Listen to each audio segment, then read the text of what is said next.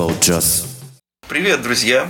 Сегодня мы разговариваем о Камасе в Вашингтоне. Мы — это Григорий и Данила. Очень приятно. Пытаемся в диалоге поговорить о джазе, о современной музыке в целом и поставить себе некие вопросы и разобрать их. В данном случае про Камаси Вашингтона, самого одного из самых актуальных джазовых музыкантов сейчас, и попытаемся понять в диалоге, насколько он крутой, правда ли, что он самый актуальный и почему. Да, и здесь надо отметить то, что э, фишка такая. Гриша выступает в роли прошаренного человека. Он действительно много чего знает про него. Ключевое слово в роли, да. Ну а я просто послушал альбом. С джазом я не сильно знаком, но мне интересно. Может с тобой поделиться быстро про него, кто такой? Почему нам кажется, вроде как, что он такой крутой? Начнем с того, что я не знаю, почему он актуальный в контексте джаза. Я знаю только то, что он э, крутой. вот такая вот история. А в чем тебе кажется его крутость? В его эклектике музыкальной. В смысле того, что он делает с э, жанрами. Мне так кажется, создает какое-то большое, крупное музыкальное полотно. Вот. А, судя по тому, что я послушал его альбом Heaven and Earth, это как раз э, про то самое, про большое полотно музыкальное, в котором э, есть и джаз, но есть и куча всего другого. Эмбиенты, фьюжены, какие-то а, африканские а, традиционные мотивы, мюзикальные ходы, например, да, и все это как бы долгоиграющая, очень серьезная, крутая работа, в которой принимало участие безумное количество людей. И видно, что а, часов потрачено и сил на эту пластинку безумное количество. И в этом ее крутость. Например, если бы они просто записывали, Камаси записывал альбом, там, условно говоря, 30 лет, и это был бы единственный его двухчасовой альбом, это было бы очень круто. Э, за счет этого это бы все было круто. Нет, это не про то, а про то, что это действительно собрались безумно крутые музыканты, которые создают какие-то Э, нестандартные максимально ходы, э, где-то какие-то отсылки к музыке 60-х годов, да, все эти синтезаторы там такие олдовые, весьма и весьма. Э, ну и куча всего остального. Бас например, электронный в нескольких э, треках, да, который сейчас использует э, какие-нибудь Оливер 3, который сейчас э, звучит из каждого утюга в Америке. Когда ты слушаешь пластинку Камаси, кажется, как будто ты слушаешь что-то не просто современное, э, что завтра уйдет и станет неактуальным, а что-то, что прямо надолго и прочно, так сказать, войдет в историю. Будут слушать это, ну, как минимум, десятилетия. Есть такой прикол. А, музыка вне времени. Это можно вообще в, любы, в любых каких-то жанрах находить такую музыку. Условно говоря, а, то, что создает какой-нибудь Бонобо в электронной музыке, это все-таки музыка как раз вот тоже про это, про долго, про долгое существование. А, Трик и Гассет какие-нибудь, вот такие вот чуваки, ближе как раз, наверное, к джазу, да, Слышал ты их? Короче, короче, прикольные чуваки, которые делают вроде бы эмби, там вроде бы и джаз. Э, в общем, очень э, интересные ребята. Вот. Э, все это музыка, которая все, все же, мне кажется, она вне влияния трендов каких-то. А, а, она как бы в современном контексте как с точки зрения да, там, смысловой нагрузки, так и с точки зрения музыкальной. Но при этом она как бы, ну вот навсегда, как, я не знаю, Chocolate and Starfish у Limp Bizkit. Я думаю, что вот альбом Камаси, он э, не столько, он как, как бы вышел за, за рамки жанра джаза в целом, и он уже может восприниматься как такой феномен культурный, который останется надолго. Вот почему я считаю, что это круто. А больше я не знаю, почему он актуален, как это вообще соприкасается с джазовой, да, всей я тусовкой. Это очень такой глобальный у тебя получился развернутый ответ, потому что ты все решил привести, и в первую очередь его эпичность. Что это полотно ну, как больше, сейчас, больше, наверное, уточним, джаз. Да, да, что имеется в виду, конечно. А ты-то почему так думаешь? В итоге в чем, в чем его реальная актуальность в этом смысле, конечно, тоже э, мы же не с бухты-барахты взяли его в конце концов. Ты же не просто так тиснул мне эту пластинку. Расскажи. Ну да, так считается, что Камаси сейчас самый актуальный музыкант в американском джазе, может быть и в мировом джазе, а, может быть и не только в джазе, а вообще э, в какой-то современной музыке. Его называют мессией джаза, спасителем. Но тут вопрос, а нужно ли джаз спасать, да, почему он находится в бедственном таком положении? Ну, это некорректный вопрос, конечно же, нет. Но Камаси, правда, выходит за рамки Э, устоявшийся современного джаза, добавляет в него абсолютно все. С точки зрения техники исполнения его большого оркестра, это на самом деле ничего выдающегося не представляет. Это классный современный джаз с кучей этнических моментов африканских, с кучей электроники, э, с вокальными партиями, с музыкой в духе фанка соул. Наверное, ему ну, давно уже вот эти вот джазовые рамки затеснили, и он принял решение вообще от них максимально отдалиться. В том числе и поэтому он не издается на традиционных джазовых лейблах больших, а предпочитает такие инди-лейблы типа Young Turks, где там XX пишутся, инди-музыканты, ну, в общем, совершенно не джазовые люди. Камаси, как, как следует из э, э, обложки этого альбома, явно саксофонист. Пишет ли он остальные партии, как это вообще происходит. Э, понимаю, как, например, делают э, музыку музыканты популярных, условно говоря, жанров, которые пишут э, рок-музыку, рэпчик, прости господи, там еще какую-нибудь популярную музыку. Всегда есть один композитор, который, ну или два-три в пачке с саунд-продюсером, с звукорежиссером и все такое. Но а, в общем и целом с Камаси та же история или все же как-то все по-другому? Ну, как автор-исполнитель, он, конечно, все придумывает сам. То uh-huh. есть есть концепция альбома, есть концепция каждого, э, каждой композиции, есть примерно условная длина, ну, за которую он хочет записать. И дальше начинается работа в студии, и джаз — это не рок-музыка, здесь ничего не пишется по отдельности, здесь пишется все сразу и одновременно. Концепции рождаются, из разных дублей, да, происходят некие тейки, а, которые могут, их может быть очень много. На одну композицию их можно сделать, там, не знаю, огромное количество штук, 10, 15, пожалуйста. А, и тогда убирается какой-то один потому что они все будут друг от друга отличаться, потому что джаз, конечно же, это про импровизацию. Несмотря на то, что даже у конкретной композиции есть нотный лист, есть тематика, все равно время от времени джаз-музыканты, саксофон, клавиши, а, ритм-секция всегда уходят в импровизацию, и это может родить на студии новые идеи, которые будут настолько актуальны, настолько интересны, что их можно оставить на записи вполне. По поводу техники Камаси, а, он не столько про технику, хотя его техника регазинг саксофоне достаточно хорошая, интересная, отсылает к старым музыкантам, Джону Колтрейну, это прям очевидно, потому что, конечно же, каждый саксофонист, который был после Джона Колтрейна, естественно, в какой-то степени является учеником.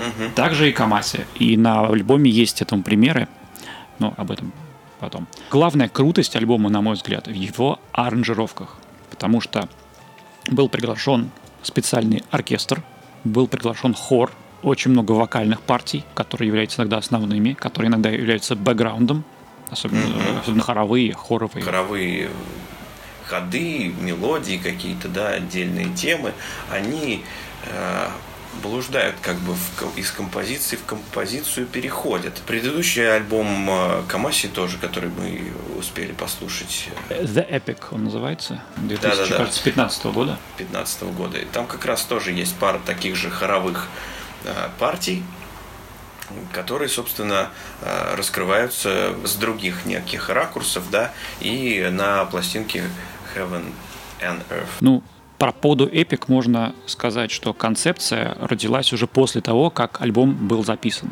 Это не был альбом в привычном читании слова, это были записи разных лет, они создавались примерно э, с 2000, там, не знаю, 13 или раньше до 2015 года. В итоге когда лейбл Brainfeeder, да, как, не знаю, поверив, что ли, в идею Камаси, предложил ему все условия, вот, пожалуйста, вот у тебя есть материал, у тебя есть студия, у тебя есть музыканты, записывай, издавай. Камаси уже ранее наработанные композиции свел воедино, э, смикшировал, или как лучше сказать? Свел, да, да, да. Свел, да, свел, свел отмастерил вот это вот все с, с каким-то, наверное, одним звукоинженером. Да, в итоге получился однородный звук, который растянулся аж на три диска и получилось примерно два с половиной часа звучания. Оттуда и название The Epic, эпичность альбома.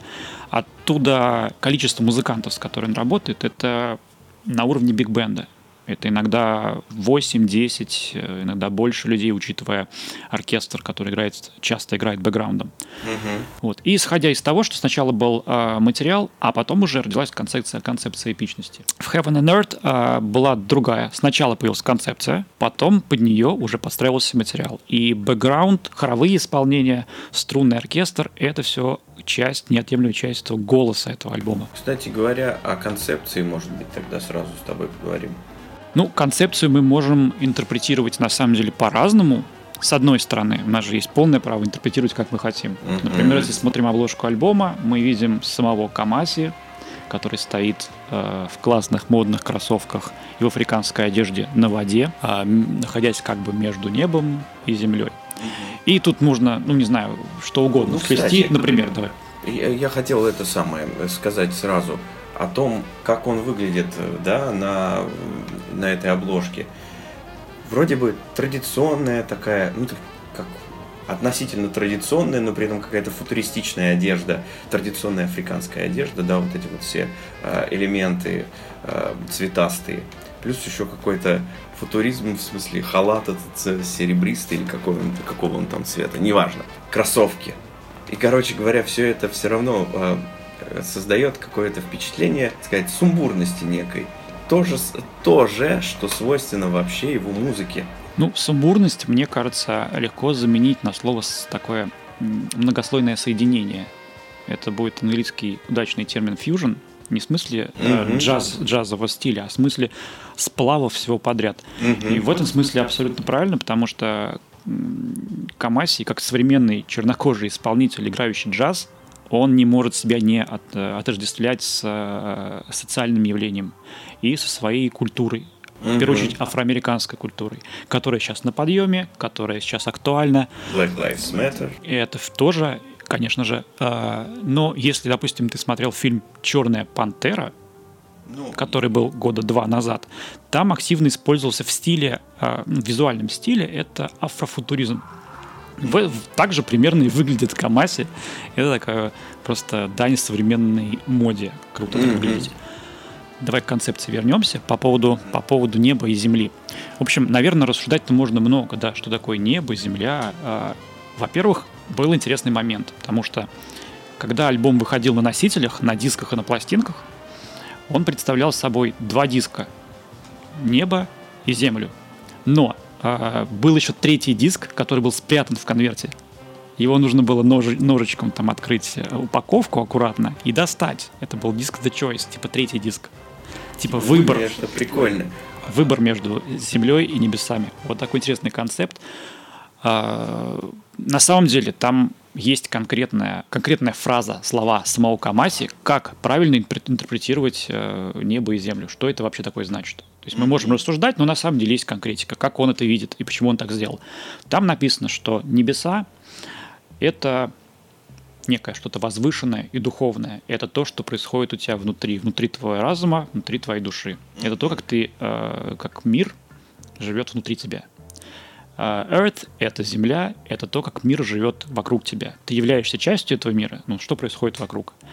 И, наверное, choice — это выбор. Выбор. Какой мир ты предпочитаешь? Жить в, в традиционном мире, который окружает тебя, и частью которого ты являешься одновременно, либо жить в мире э, твоего разума, твоей фантазии, который ты можешь выстроить сам. Наверное, еще, э, мне кажется, удачным сказать, что именно сочетание, не выбор, а сочетание этих двух миров рождает, наверное, такое что-то, что такое современное, глобальное, концептуальное. По поводу разделения на два диска.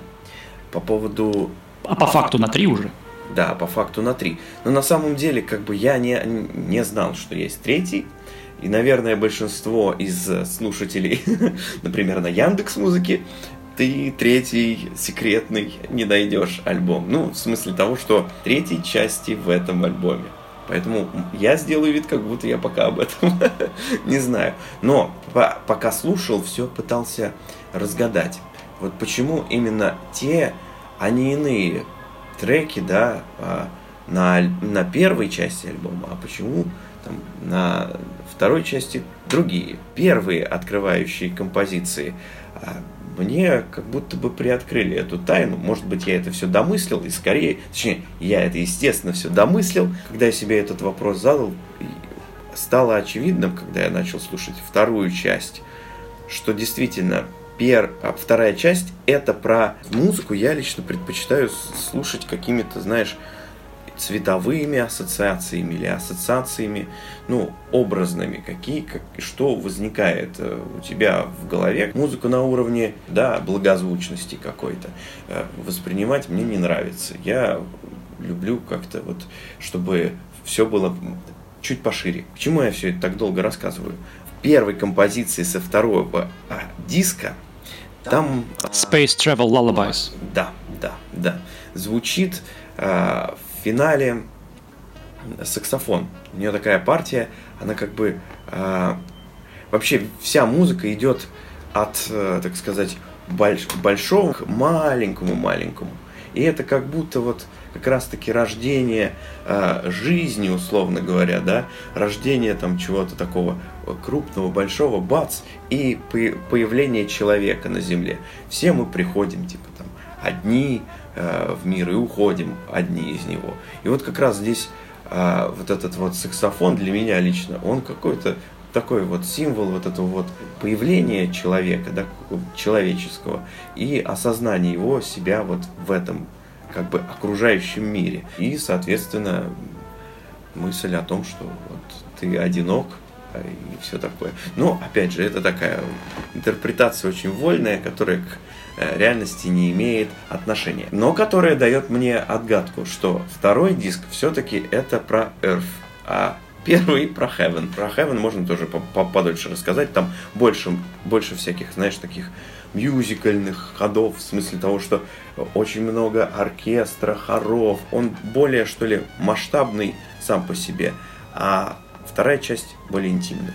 А, ну да, ты, в общем-то, в какой-то степени прав, а прав ты в том, что нужно и, и важно интерпретировать. Камаси бы это очень польстило, что его альбом интерпретируется по-разному.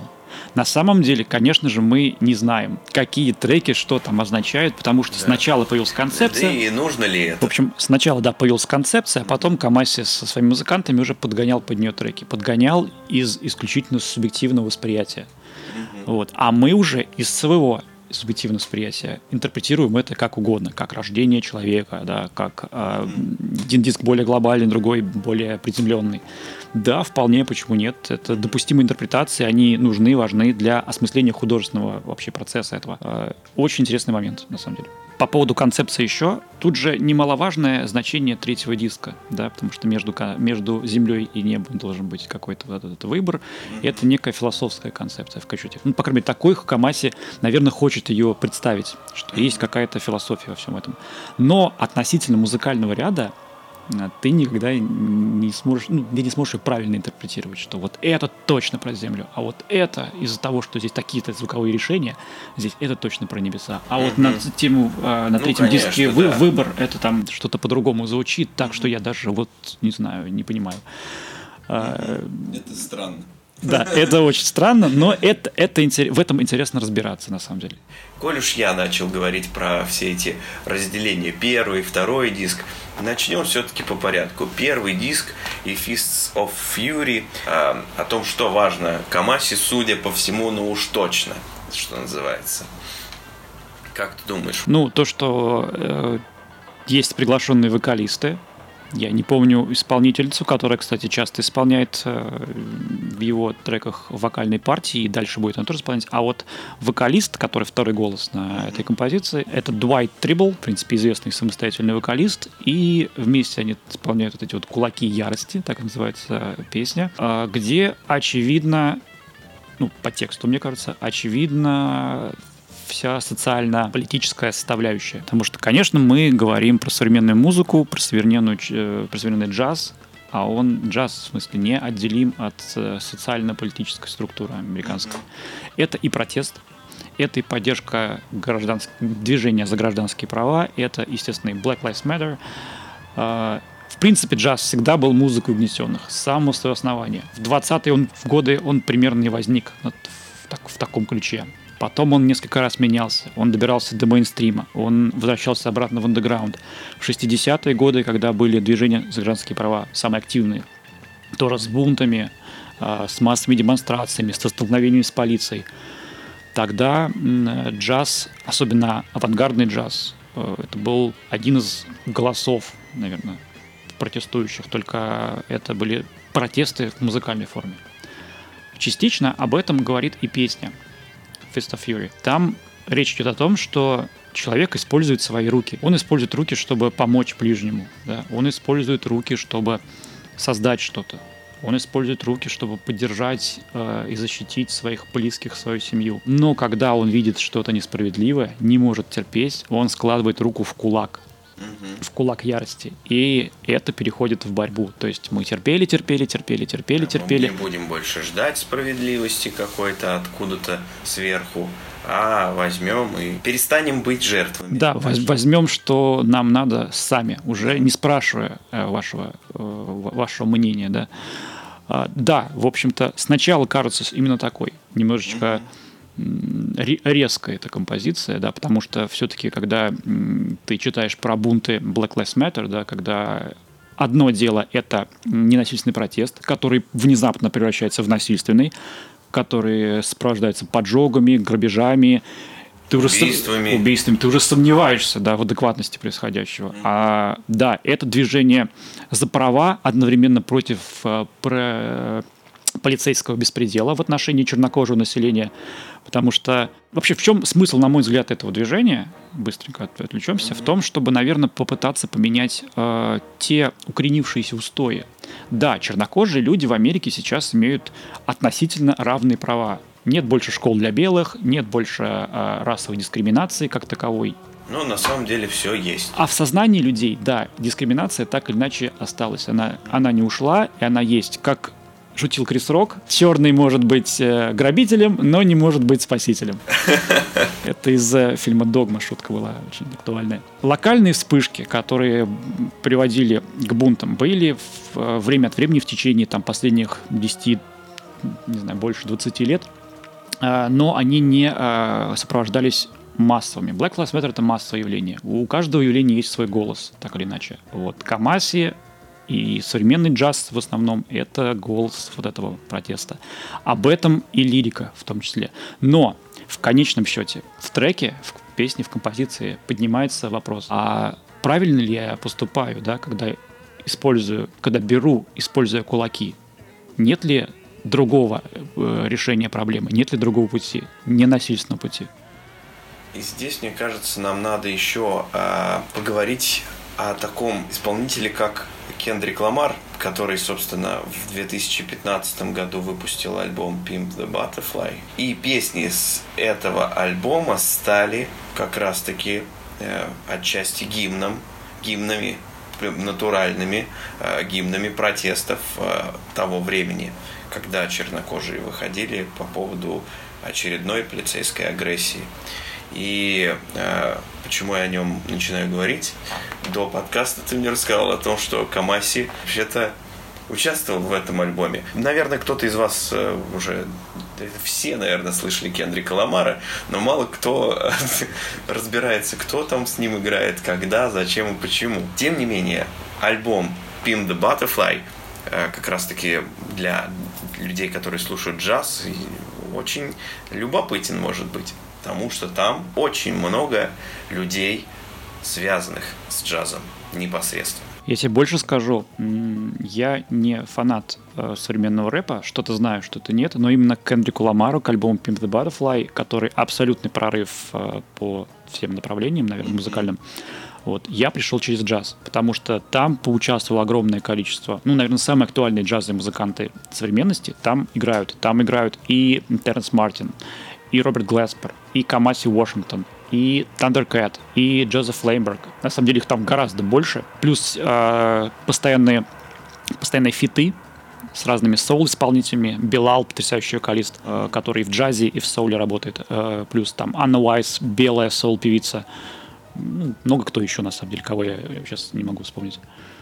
Вот, в Камасе там поучаствовал непосредственно в одном треке, э, который он, помимо того, что играл на саксофоне, отвечал еще и за струнную, опять же, оркестровую аранжировку. Короче, я когда слушал альбом, сразу практически опознал саксофон, который э, играет в треке Кендрика Ламара. Я прям подумал, блин, это же точно, наверное, этот чувак. Каково мое было удивление, когда оказалось, что это действительно так. Ну, техника у Камаси на самом деле действительно узнаваемая в том смысле, что она прослеживается. То есть мелодии, его э, композиции, они прослеживаются от альбома к альбому, что представляет такой некий стиль. Почему? И вот я долго думал, кстати, почему так, откуда все это взялось. Потом почитал про него, и все стало очевидно. Он долго играл, во-первых, с э, Джердом Уилсоном. Джеральд Уилсон — это известный трубач, бенд-лидер. Он, Камаси, как рядовой исполнитель, играл в его оркестре на саксофоне. Потом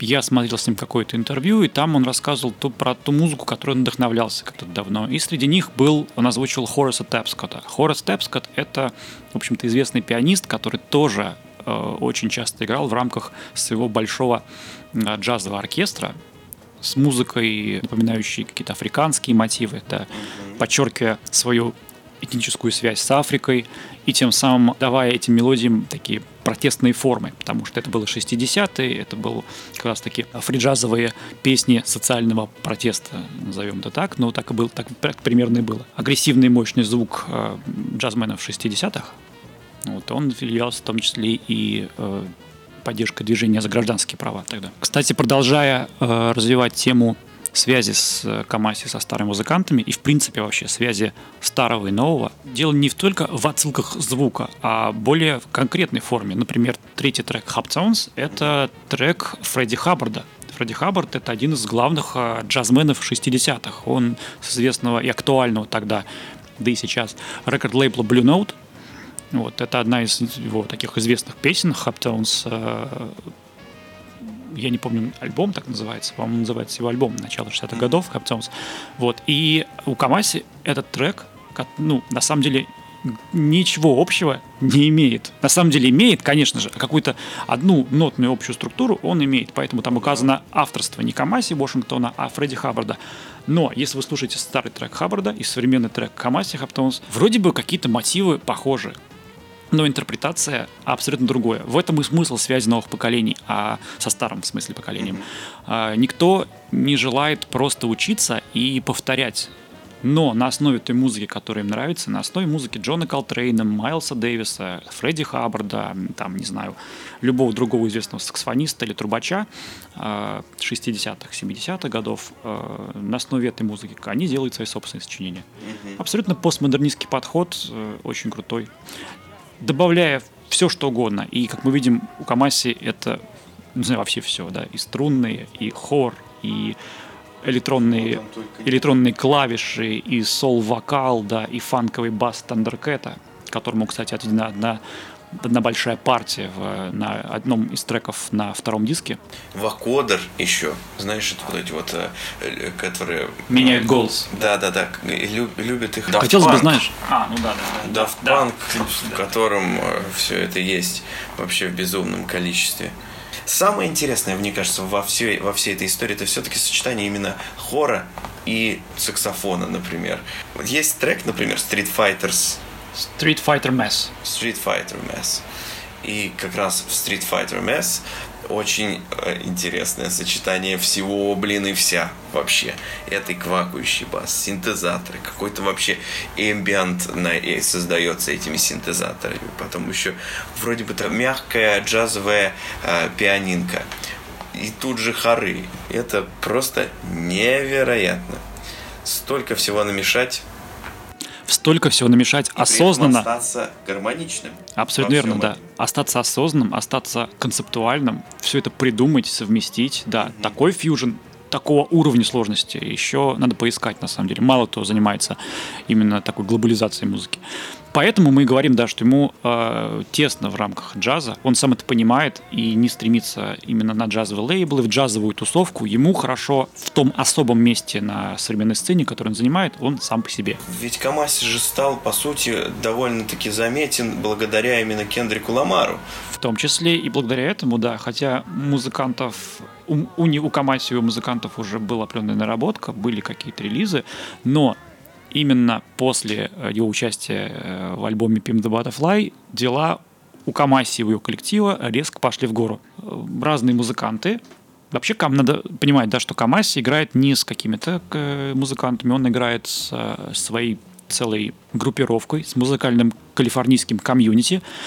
И эти люди играют вместе примерно последние лет 20, плюс-минус в рамках разных проектов, разных групп. Эта группировка называется West Coast Get Down, они имеют свое название. Каждый из них самостоятельный голос, и каждый из них, что немаловажно, всегда участвует в проекте другого исполнителя. То есть я попробую быстро их всех обозначить, ну не всех, но кого вспомню. Это сам Камаси Вашингтон, он играет на саксофоне. Это э, Райан Портер, он играет на тромбоне у которого есть три альбома, и на, на них Камаси тоже звучит. Ну, естественно, не основным голосом, а голосом общим, потому что все композиции были сделаны Райаном Портером. Это Брэндон Колман, человек, который играет на Fender Rhodes, на электронном фортепиано, у него тоже есть альбом. А, это Майлз Мосли, о котором бы хотелось, конечно, подробнее поговорить, э, который на самом деле крутой басист, у которого очень мощный роковый бэкграунд, который играет помимо джаза с э, вокалистом группы Корн в его сольном проекте. И исполняет совершенно другую музыку. Ну, это альтернативный рок или что-то такое.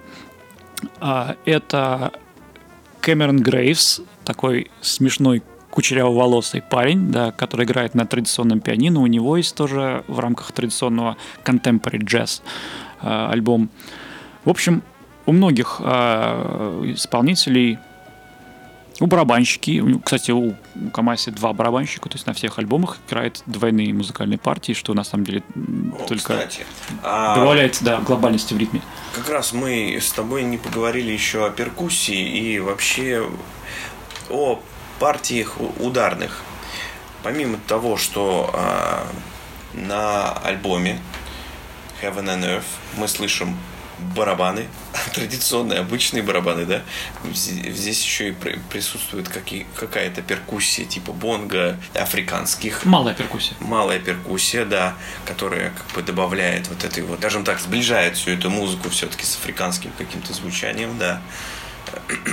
Ну, знаешь, малая перкуссия появилась еще... Э, вообще тенденция сближения э, через музыку современной американской чернокожей культуры с африканскими корнями еще черти когда началась. Да, это ну, были понятно, да, 60-е, 70-е. Тогда уже начали добавлять Арчи Шеп, например, э, да и Майлз Дэвис, когда они начали играть фьюжн, начали добавлять всякие Сейчас малые в популярных перкуссии. треках можно услышать плюс-минус такое. Но, а, тем не менее, это все равно как бы, да, часть э, концепции. Круто, что она. Абсолютно верно, часть концепции, да. То есть э, музыканты целенаправленно добавляют этнические инструменты не просто потому, что это классно звучит, а еще и потому, что это все-таки наши корни. И это, на самом деле, для них это важно. И особенно, судя по всему, все-таки для кого. Мы сейчас с Гришей открыли как раз э, э, фоточку одну вот этого, этой группировочки West Coast Get Down. И э, тут Камаси и его сотоварищи значит, смотрит в кадр, и он такой э, весь из себя настоящий африканский ман. Это такая тенденция достаточно сложная и противоречивая. Ну, я имею в виду тенденция э, одеваться, например, чернокожему американцу, одеваться как традиционный африканский человек. Но ты же все равно являешься частью другой культуры, современной а, а, афроамериканской, а не африканской. И если, допустим, афроамериканец приезжает в Африку обратно, на свою какую-нибудь историческую родину. Вряд ли его там за своего примут. Вообще не примут. Даже есть определение. Кстати, это было, знаете где? Это было у Эмброуса Кинмасайра, американский трубач. У него есть композиция «Американа». «Америка Американа». Угу. Вот так. Американо, Америк... ну там сложно как-то какой-то на... Американо. Э, это термин, у которого есть смысл. И это было вот у Эмброса Максимусара, который там с хип-хоп исполнителем, он там говорил Америка, Американах. Ну, читается как Американо, но с H на конце. И смысл его в том, что так в Африке определяют африканца э, американского происхождения, который очень сильно отличается по менталитету. То есть он уже мыслит как американец, как представитель западной культуры. Несмотря на свое черное происхождение, несмотря на то, что он хочет духовно родниться с Африкой, быть там ближе и так далее, там ему не особо рады. И в этом смысле это очень... Человек не знает, что ему делать. Он вроде бы и чужой в Америке, да, потому что его в любой момент могут э, остановить, проверить документы, если что-то не понравится, избить дубинкой. Ну, был классный показательный случай с Майлсом Дэвисом, конечно, это был давно, в 60-е, гражданские права еще были совсем в плачевном состоянии, но тем не менее, Майлз Дэвис записывал в студии, возможно, даже Kind of Blue, один из главных альбомов в мировом джазе в принципе, вышел с сессии покурить, к нему докопался полицейский, который просто проходил мимо, э, спросил, что ты тут, нигер, делаешь, стоишь. Он пытался объяснить, что я тут вообще-то записываюсь, я музыкант. Может быть, Майлз э, как-то своим грубым прокуренным голосом что-то не то ответил. Может, у полицейского было какое-то плохое настроение, мы не знаем, но в конечном счете Майлз получил дубинкой несколько раз по лицу, его забрали в участок, музыканты долго вообще-то его искали, где Майлз, он вышел покурить и пропал. И через несколько дней, да, его нашли в отделении, и тогда его уже вернули обратно. Вот такая классная ситуация. То есть э, человек в своей стране, в которой он родился, он не был нигде, кроме Америки. Э, он не был, может быть, даже за, в районы, ну, за рамки Бруклина не выезжал, только на Манхэттен. И то mm-hmm. зачем ему там делать? Вот. И все равно он чужой в своей стране. Он это понимает, возвращается, допустим, на свою историческую родину, ЮАР, и там то же самое. И вот там не принимают. Человек находится посередине, и что ему делать, его сознание, конечно, расколото абсолютно. Вот такая сложная с ними ситуация. Так что, знаешь, когда смотришь на КамАЗ, который выглядит как э, современный такой африканец, в своих любую фотку и открываешь КамАЗ, он всегда в своих глобальных мешковатых африканских одеждах. Mm-hmm. Да, тем самым э, он ассоциирует себя с африканской культурой, которая, с одной стороны, сейчас модная, потому что это афрофутуризм, это фильмы Марвел, это стремление сделать э, африкан... Э, чернокожего, например, актера, ведущего в главных ролях, например, ну, как-то социализировать, максимально социализировать, даже, даже путем пере... перегиба, да, путем какой-то гиперболизации процесса. Вот. Но, с другой стороны, все равно э, он понимает, что он не может быть доскональной частью Африки, потому что он уже часть другой культуры, другой Америки, афроамериканской Америки. А поскольку джаз — это музыка социальная, она родилась как социальная она ее осталась так или иначе. Вот Камаси этим, этим инструментом пользуется как-никак. Он свой голос, у него, точнее, у него свой собственный голос, который он пытается донести всем, нам в том числе. Это Testify эта композиция очень сильно выбивается. В смысле того, что это уже начинает, эта песня с женским вокалом, все очень мелодично и все такое, все такое, знаешь, типическое. В смысле, типичное в каком понимании? Это такой обычный трек, в котором есть повторяющиеся приятные мелодии, приятный женский вокал, ну и, в принципе, какая-то там, как, какой-то, какой-то посыл. И вот как-то странно выбивается, в общем, э, эта песня из общего ряда это меня обратил я на это внимание, короче говоря, и вот именно что не композиция, а песня скорее попала на, на такой альбом. Вот по поводу э, мелодичности э, трека, который Testify. Testify, и как мы, я забыл совсем про Джорни, еще такой же был. На трек, втором на, диске? На втором Journey. диске был такой же. Вот эти треки похожи своей мягкостью, легкостью. Это реально mm-hmm. песни практически с припевом. Ну, я не помню, есть ли там припев или нет, но... Ну, что-то, что-то там что есть. Что-то подобное. Да. А, это в духе соул-джаза сделано, такое мягкое звучание. Камасе mm-hmm. нравится такая музыка. Например, последний его релиз — это саундтрек, инструментальный саундтрек э, к документальному фильму с Netflix «Becoming». Там, в принципе, вот такой мягкий соул-джаз, который даже можно как фоновую музыку включить, и он будет прекрасно там играть. Он, наверное, так создавался, как некая фоновая музыка. Вот. Но с другой стороны, эти песни, э, что Testify, да, что со второго The Journey, они, точнее, перед ними мощные боевики, большие опусы. Вот. Да. И, как, и как такой контраст, сначала мощный The The Invincible Youth, который начинается чуть ли не с фриджазового такого, знаешь, авангардного начала. Хаоса. Хаоса, да, где все, э, все духовые инструменты, да, звучат так мощно, резко, грубо. Такой. А заканчивается долгой линией басиста Thundercat, да, который вот в одном треке приглашенный звезда. Кстати, который изначально тоже... э, Тоже играл на пластинке Кендрика Ламар. он играл на Кендрика Ламара, и он в какой-то момент, даже ну, в начале своего пути, э, он был частью вот этой вот тусовки, о которой мы говорили, э, West Coast Get Down, да. И его, на самом деле, старший брат До сих пор. до сих пор э, играет э, на барабанах, собственно, и с Камаси на всех альбомах, и на всех альбомах других исполнителей он есть. И у него свой собственный альбом есть. Так, то есть э, эти треки являются просто контрастом, на контрасте сделанные с мощными глобальными боевиками, которые следуют перед ними. Теперь, наверное, как-то глоба... о, о таком глобальном человеке надо сделать какой-то глобальный вывод. Все-таки Камаси достоин того, чтобы сказать о нем много красивых слов. Мне так кажется. Пару ласк давай скажи. Да. Я, э, знаешь, после того, как после Колтрейна, э, которого мы разбирали в нашем прошлом подкасте, хочу сказать, что эта музыка, конечно, просто бальзам на душу, в смысле того, что она не настолько си- сильно тебя заставляет э, как-то. Музыка Камаси намного более friendly, по отношению к слушателю э, случайному, нежели, например, музыка э, A Love Supreme Джона Колтрейна. У нас получился в этот раз такой контрастище, несмотря на то, что... В общем, знаешь, я что хочу сказать. Вот действительно здесь, э, всё- несмотря на то, что очень разные это пластинки, что у Джона Колтрейна, у них есть общее. Общая линия. Это то, то, как раз с чего я начал сегодня. Это совершенно точно, что эти альбомы, они сделаны как бы вне времени. И останутся вне времени. Вот это самое, мне кажется, а, ощущение вот этого вот масштабности, грандиозности того, что было создано, это, конечно, самая большая заслуга Камаси. И, честное слово, мне очень хочется сказать много хороших слов про Камаси, потому что это, знаешь, он вот выглядит как большой медведь, музыкантище, блин. Его музыка вполне соответствует его, так сказать, внешней комплекции. Я не устал слушать ее уже на протяжении нескольких недель. У меня не болит от нее голова, мне хочется переслушивать это. А, Я чувствую, что это та пластинка, которая надолго останется у меня в плейлисте. А ты что думаешь? Почему? Что? Что можешь сказать вообще про Камаси? Ну- как ты? Любишь? Любишь его? Не любишь? Моя оценка, наверное, более такая аналитическая. То есть Давай.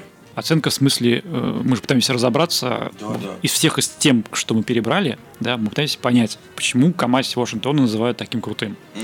Правда или неправда? Ну, конечно, правда. Ну, это очевидно, да. Это большой музыкант во всех смыслах. Это большие идеи.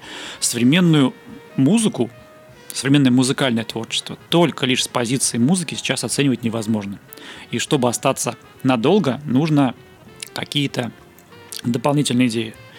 Это социальный подтекст, социально-политический подтекст, поддержка за гражданские права. Это и концепция. В данном случае Есть. концепция альбома. Это и, наверное, что-то что-то необычное. В принципе, в современной музыке придумать что-то новое И необычное, тем более, это очень Ну, сложный это невозможно. мартышкин тру- труд на самом деле. это просто невозможно. Да. Вот. Единственное, что можно сочетать с разной степенью оригинальности и сложности, сочетать несочетаемые вещи. И вот он этим занимается. Он мыслит настолько глобально, он не мыслит как традиционный джазовый музыкант, я имею в виду Камаси Вашингтон. Он мыслит как, не знаю, какой-то ну, художник больших масштабов. И отсюда все изменения и в звуке, отсюда и хор, отсюда и скрипки, отсюда, ну, в смысле, струнный оркестр, отсюда и всякие взаимо- взаимоотношения с классикой и, наоборот, с современной тенденцией. То есть там можно услышать и классический джаз, там можно услышать и сол, и фанк, там можно услышать электронику, можно услышать акустич- акустическое звучание. Вот, э, вот то эклектическое, органическое сочетание звуков, идей и концепции, вот, наверное, вот в таких масштабах никто сейчас не работает. Потому и что, вряд ли, э, мне кажется, он и вряд ли сам будет дальше работать в таком. Ну, мы точно не знаем, да, потому что получается, чтобы, если продолжать работать в таком же ключе, нужно сделать следующий альбом еще более глобальным, Да. чтобы зрителю, слушателю было интересно все это э, оценить и послушать. Да, такое вряд ли будет, потому что уже вышел другой проект. о котором мы, скорее всего, поговорим в следующий раз, но э, довольно скоро.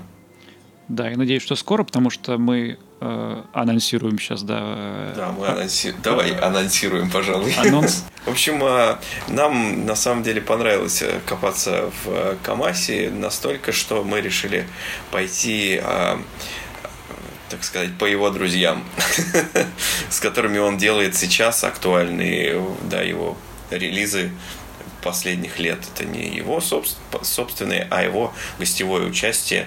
Мы вот эти гостевые участия разберем. Ну, не только гостевое участие, а и сейчас появилась маленькая группа, у которой есть уже два релиза. Группа называется Dinner Party, и там четыре исполнителя.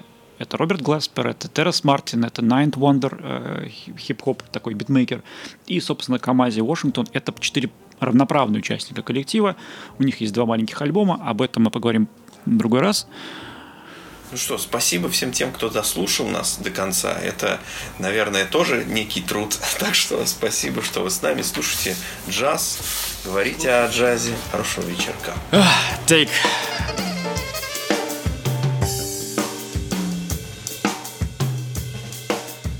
Talk about jazz.